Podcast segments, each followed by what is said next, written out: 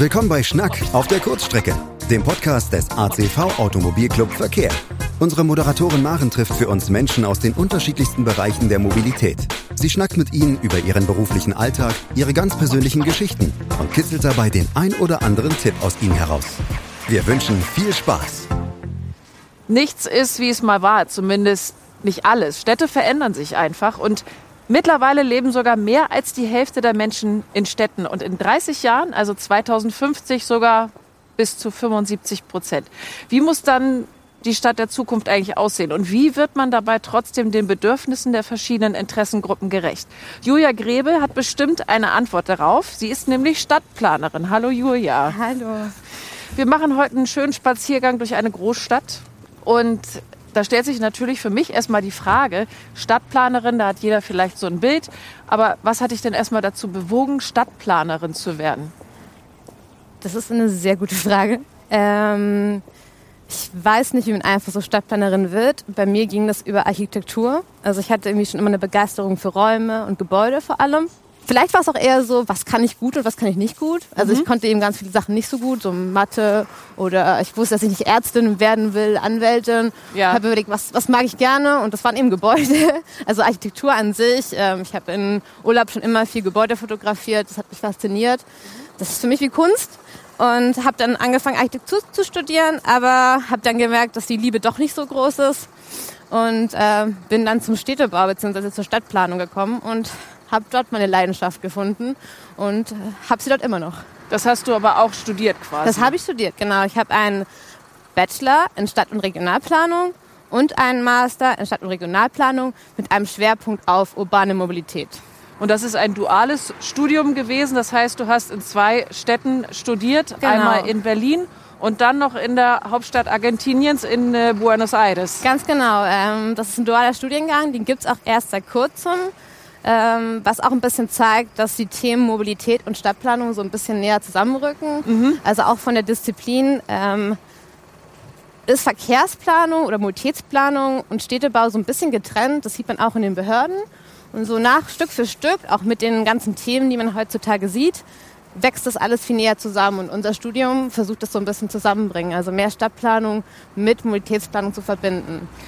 Nun ist es ja bei diesen zwei Städten Berlin und Buenos Aires so. Berlin hat knapp 3,7 Millionen Einwohner und äh, Buenos Aires rund 14 Millionen. Das ja. ist ja schon mal von der Zahl her ein riesen, riesen Unterschied.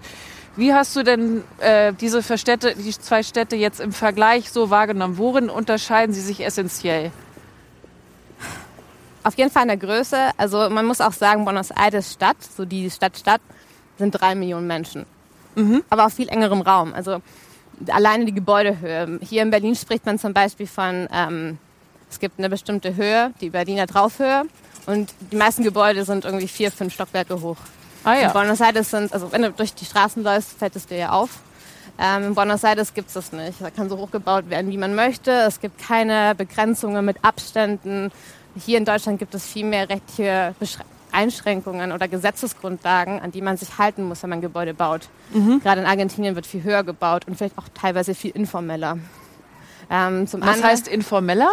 Naja, also wenn man, der Begriff ist eher von den Favelas in Brasilien mhm. und so heißen die in Argentinien Vichas, dass Menschen sich ähm, ohne Brecht oder ohne Eigentümer des Landes zu sein, einfach dort niederzulassen, weil sie sonst keinen Raum haben und bauen dort eigenständig Häuser. Mhm. Und solche Siedlungen gibt es eben auch sehr viele in Buenos Aires, was man sich überhaupt gar nicht vorstellen könnte hier in Deutschland. Und auf der anderen Seite gibt es auch viele gated communities, äh, geschlossene Gemeinschaften, wo einfach mitten ins Nichts Häuser gebaut werden mit einem Zaun drumherum und ähm, Leute sehr separiert von der Stadt leben. Also man hat ein ganz anderes Lebensmodell als hier. Ist ja vielleicht auch nachvollziehbar, weil es halt auch ein anderes Land ist ja, und äh, eine andere Mentalität ist. Wenn morgens bei dir bei einer Julia Gräbel der Wecker klingelt, was tust du als erstes? Und wie ist dann so ein typischer Tag bei dir als Stadtplanerin? Okay, also allererst gibt es einen Kaffee. Äh, Kaffee geht gar nicht. Sehr gut. Schwarz? ähm, nee, ich habe so eine ziemlich schöne Espressomaschine. Da mache ich mir Cappuccino. Fein, fein. fein, fein. Ähm, und ja, also ich arbeite bei einem Planungsbüro Stadtraum und wir arbeiten für den Bezirk oder für die Stadt. Mhm. Das heißt, mein Auftraggeber ist die Stadt und äh, wir bewerben uns auf Projekte, die wir dann den Zuschlag bekommen oder nicht. Mhm. Und an diesen Projekten arbeite ich verteilt über den Tag. Je nachdem, in welcher Phase dieses Projekt ist, beginnt die Bestandsaufnahme, Auftaktgespräche mit dem Auftraggeber. Wenn die Projekte schon weiter im Verlauf sind, dann geht es daran, Karten zu erstellen, Maßnahmen zu erarbeiten, was die Stadt braucht. Also je nachdem, was es eben für ein Projekt ist, an dem ich gerade arbeite.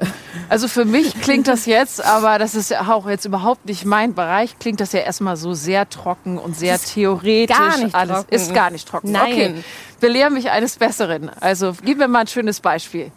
Was ich schön finde an Stadtplanung, aber es auch teilweise sehr kompliziert macht, ist, man arbeitet nicht für sich alleine, sondern an Stadtplanung und an der Gestaltung des öffentlichen Raums sind sehr viele Menschen beteiligt. Und das mhm. macht ja total Sinn, weil jeder von uns bewegt sich im Raum und äh, oft vergisst man, wie viele Leute eigentlich daran beteiligt sind, einen solchen Raum zu gestalten. Mhm. Sowieso Stadtplanung ist super vielfältig. Also alles, was ich mache, ist nicht das, was jeder Stadtplaner macht. Ich, äh, okay, jeder Stadtplaner macht oder Stadtplanerin vor allem. Genau, macht was äh, Unterschiedliches. Jeder hat seine unterschiedlichen Projekte, aber trocken ist es nicht.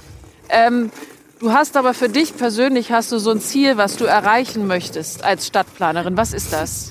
Ja, ähm, ich bin noch verhältnismäßig frisch von der Uni und vielleicht dann auch so ein bisschen noch mehr Sturm und Drang. Ja. Aber für mich ist natürlich immer die Hoffnung, unsere Städte für alle ein bisschen lebenswerter zu gestalten. Mhm. Und für mich lebenswerter zu gestalten heißt vor allem dadurch, dass ich mich jetzt auch auf Mobilität ein bisschen konzentriert habe, den motorisierten Individualverkehr, die fahrenden Autos in der Stadt ein bisschen zu reduzieren. Also das ist so nicht mein Ziel, aber das ist für mich eine Maßnahme, zum Beispiel die Stadt ein bisschen lebenswerter zu machen, grüner zu machen, ruhiger zu machen, sicherer zu machen.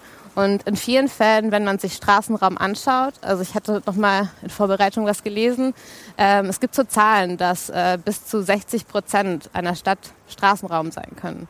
Mhm. Und ich finde das sehr viel Platz, der für einen nicht so hohen Nutzen bereitgestellt wird. Und mein Wunsch wäre es, dass grundsätzlich der Raum in der Stadt überdacht wird. Vor allem, was du am Anfang gesagt hast, ist, dass immer mehr Menschen in den urbanen Raum ziehen werden. Mhm. Und der Platz ist so begrenzt, dass wir irgendwo anfangen müssen, Platz zu schaffen. Und für mich ist das erstmal die Straße. Und das birgt ja auch eine große Herausforderung, weil da wird es äh, die Bürger geben. Mir fällt jetzt spontan ein, es gibt ja ganz viele Deutsche, die ihr Auto lieben und darauf auch nicht verzichten wollen und sagen sowieso, entsteht jetzt hier eine Grünfläche, wo soll ich denn mich morgens noch hinstellen oder wo soll, soll ich parken? Und dann äh, hat man ja im Endeffekt den ersten Konflikt.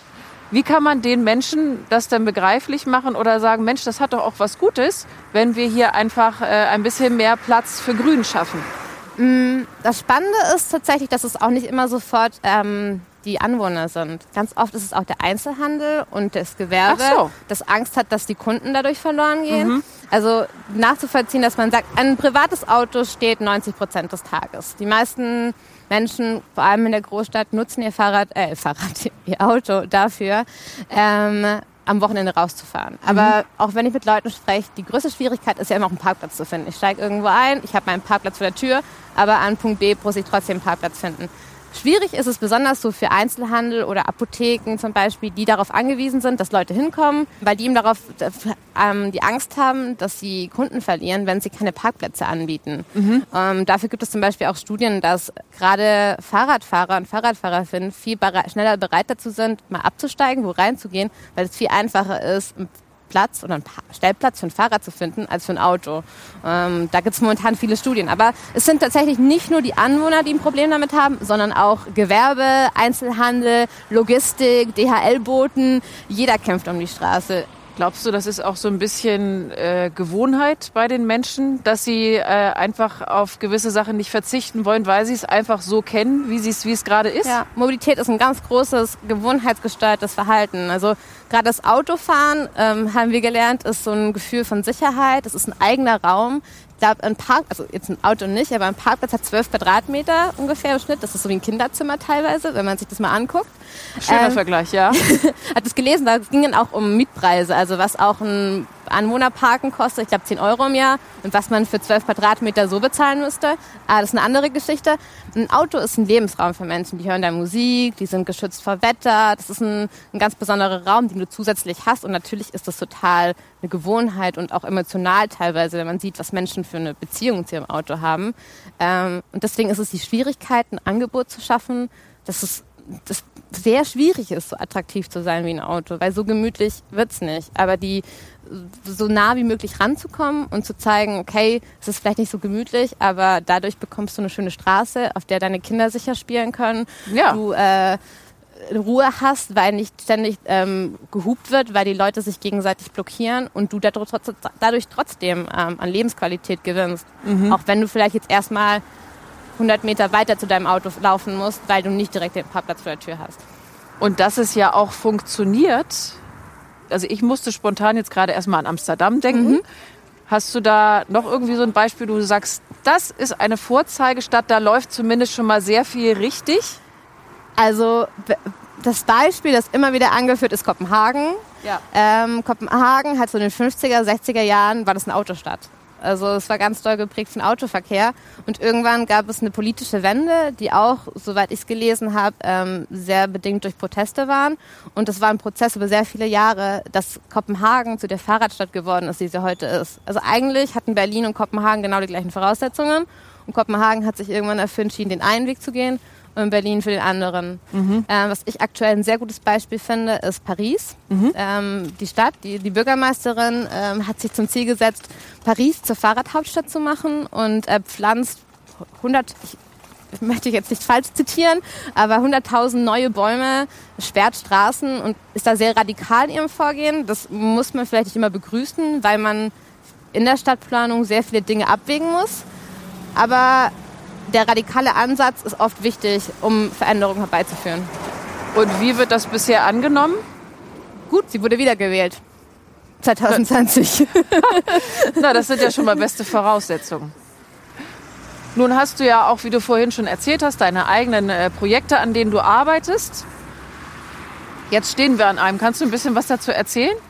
Genau, wir hatten ja auch schon darüber gesprochen, um politischen Willen. Und Berlin hat sich jetzt zum Ziel gesetzt, mehr Fahrradwege zu schaffen und das auch in dem ersten deutschen Fahrradgesetz ähm, oder Mobilitätsgesetz niedergeschrieben. Und nach diesem Gesetz müssen eben Radwege geschaffen werden an bestimmten Straßen. Und das genau ist eben so eine Straße.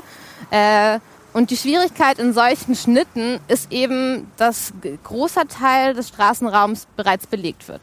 Mhm. Und zwar durch ruhenden Verkehr oder fließenden Verkehr.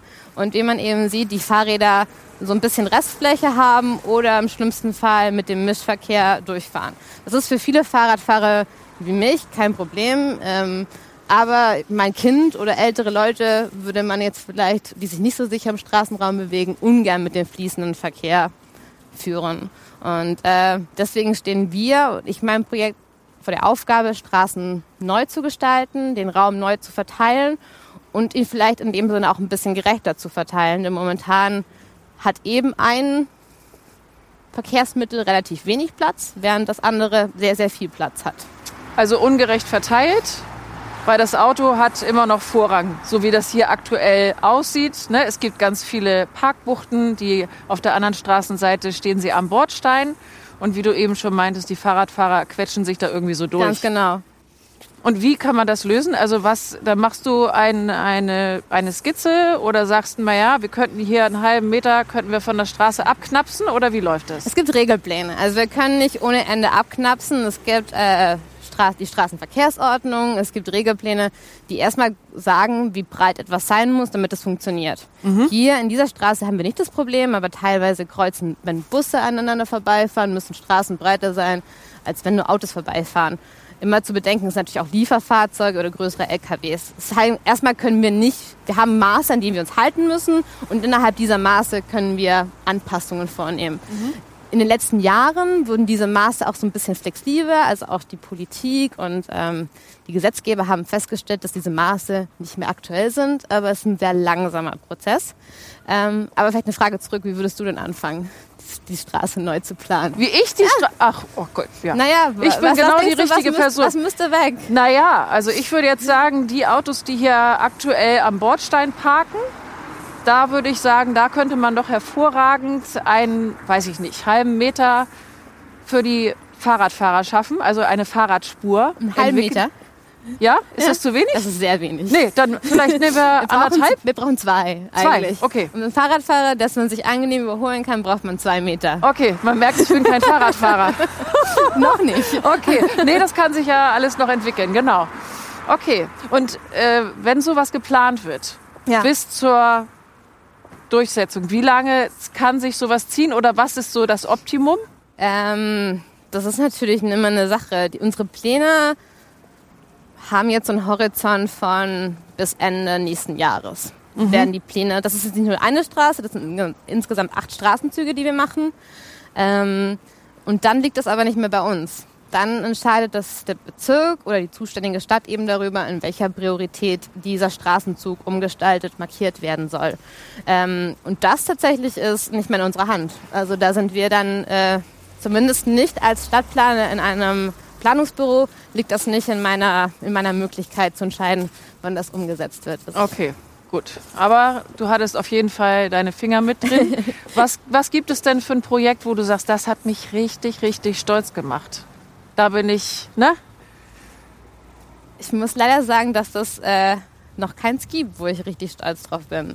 Also es ist viel noch im Prozess und man sieht viel passieren, aber momentan ist es so, man, man macht viel, aber leider bleibt es manchmal so ein bisschen unter seinen Möglichkeiten.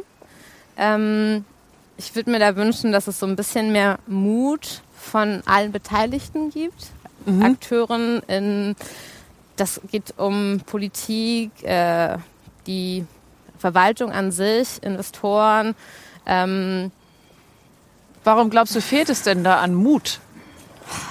Weil es, so alt, weil es so eingesessen ist und lange schon so lief, wie es lief? Ja, ich glaube, ja, auf jeden Fall auch. Also es sind auch äh, oft Zugehörigkeit, also jeder möchte ein Stück vom Kuchen haben, jeder möchte mitentscheiden. Mhm. So, ähm, und gerade bei Stadt sind es so unglaublich viele Leute, das kann man sich manchmal nicht vorstellen, wer da alles dabei ist. Also denk mal, Straßenamt, Tiefbauamt, äh, Grünflächenamt, äh, dann noch unglaublich viele Bürgerinitiativen, dass auch man sehr dankbar für ist, für solchen Input. Äh, dann die Politik an sich selber, die sich Ziele gesetzt hat und die dann erfüllt werden müssen. Und jeder möchte davon ein Stück Stück abhaben. Jeder hat eine Meinung dazu und dann muss man natürlich auch Kompromisse eingehen. Und oft führen vielleicht diese Kompromisse nicht zur besten Lösung, sondern ergeben eben ein gesundes Mittelmaß, wo man aber nicht dann sagt, wow, da habe ich jetzt was richtig Gutes getan, sondern es mhm. ist eine Verbesserung, aber in vielen Momenten wäre vielleicht noch ein bisschen mehr drin. Gibt es auch etwas, was dich in, dem, in deinem Job frustriert oder was dich richtig nervt, wo du sagst, warum kann das denn nicht mal ein bisschen schneller vorangehen oder weiß ich nicht? Auf jeden Fall. Also es ist manchmal sehr frustrierend. Aber auf der anderen Seite ist eben auch nicht, ich plane nicht Projekte, die fünf Jahre bestehen sollen. Unsere Arbeit besteht darin, sehr, sehr weit in die Zukunft vorauszublicken. Und das ist ein wahnsinnig schwieriger Job. Ich muss, ich entscheide, ich und meine Kollegen und Kolleginnen entscheiden darüber, im sehr abstrakten Sinne, wie die Stadt in sich in den nächsten Jahren verändern wird. Und wir möchten ja nicht alle fünf Jahre was Neues uns überlegen, sondern das muss Hand und Fuß haben.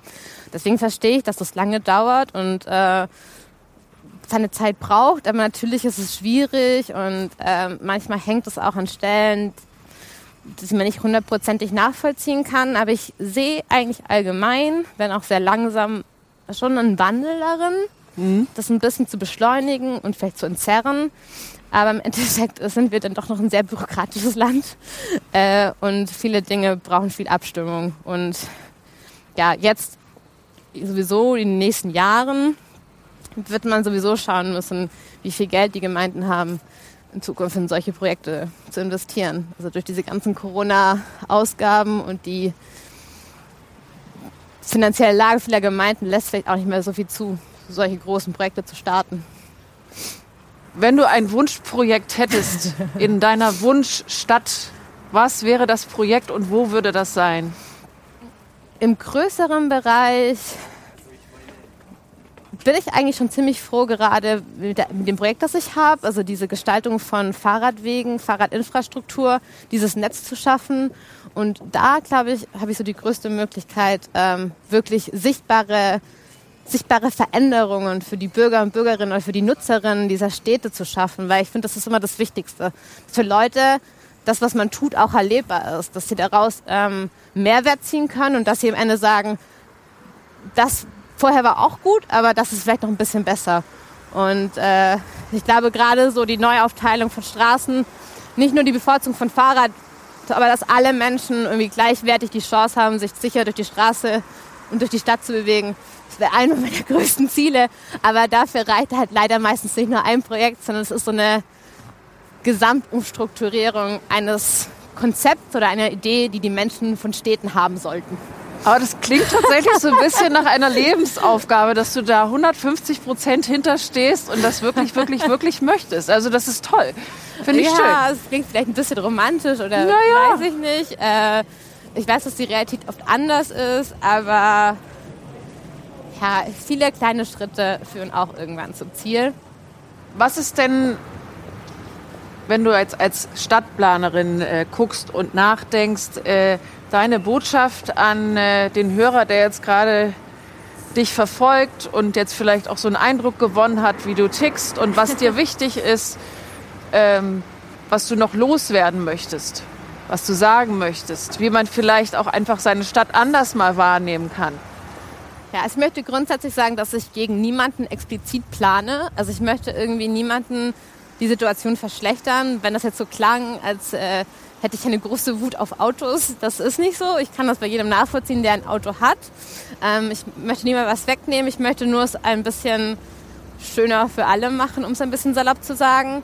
Äh, was ich am Anfang schon gesagt hatte, ist, dass ich einfach den Leuten gerne mitgeben möchte, ihnen mit bewusst zu werden, was sie gut finden an Städten, welche Räume ihnen gefallen, ob das Räume sind eben, die autofrei oder voll mit Autos sind, ob das Grünanlagen sind, ob das naturbelassene Räume sind, ob das gestaltete Räume sind, die aus dem Boden gestampft werden und erst noch mit Leben gefüllt werden müssen.